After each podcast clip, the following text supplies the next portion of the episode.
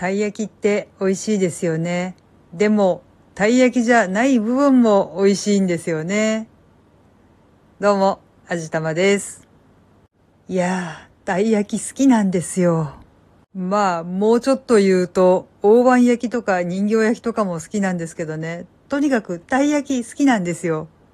今日、夫がお休みだったので、二人でお出かけして、たい焼きも食べてきました。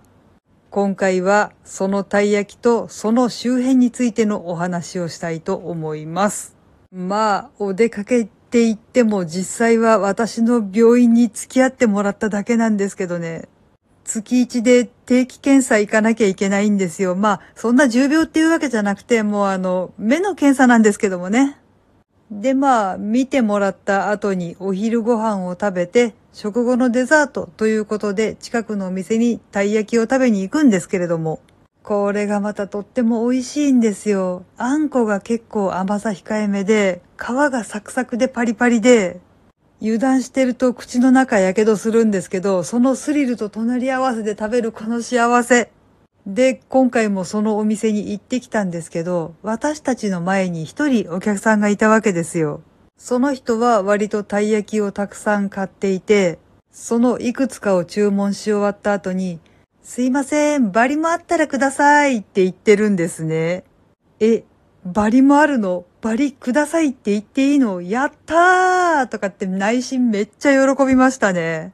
たい焼きのバリの部分ね、美味しいんですよ。でも普通のたい焼き屋さんね、見てる限りバリの部分は残念ながら捨ててしまっているようです。何回も通って馴染みになるとね、たまに、あ、バリもいるとかって聞いてくれる店員さんがいたりはしたんですけど、基本、やっぱりバリはくださいっていうのははばかられるし、やっぱり捨てちゃってるみたいなのでちょうだいって言いにくいし、ああ、もったいないなーって思いながら見てたりとかもしたんですけど、そこのお店はどうやら堂々とバリをくださいと言ってもいいみたいなんです。知らなかった。結構何回も通ってたけど、そんなことを言う人がいなかったからバリはもらっちゃいけないもんだと思ってたんですけど、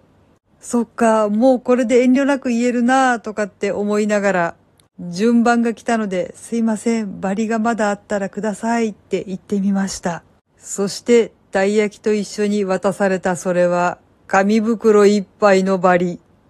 ちょっと夫と二人で思わずうっそーんって言ってしまいましたね。そのぐらいの分量だったんですよ。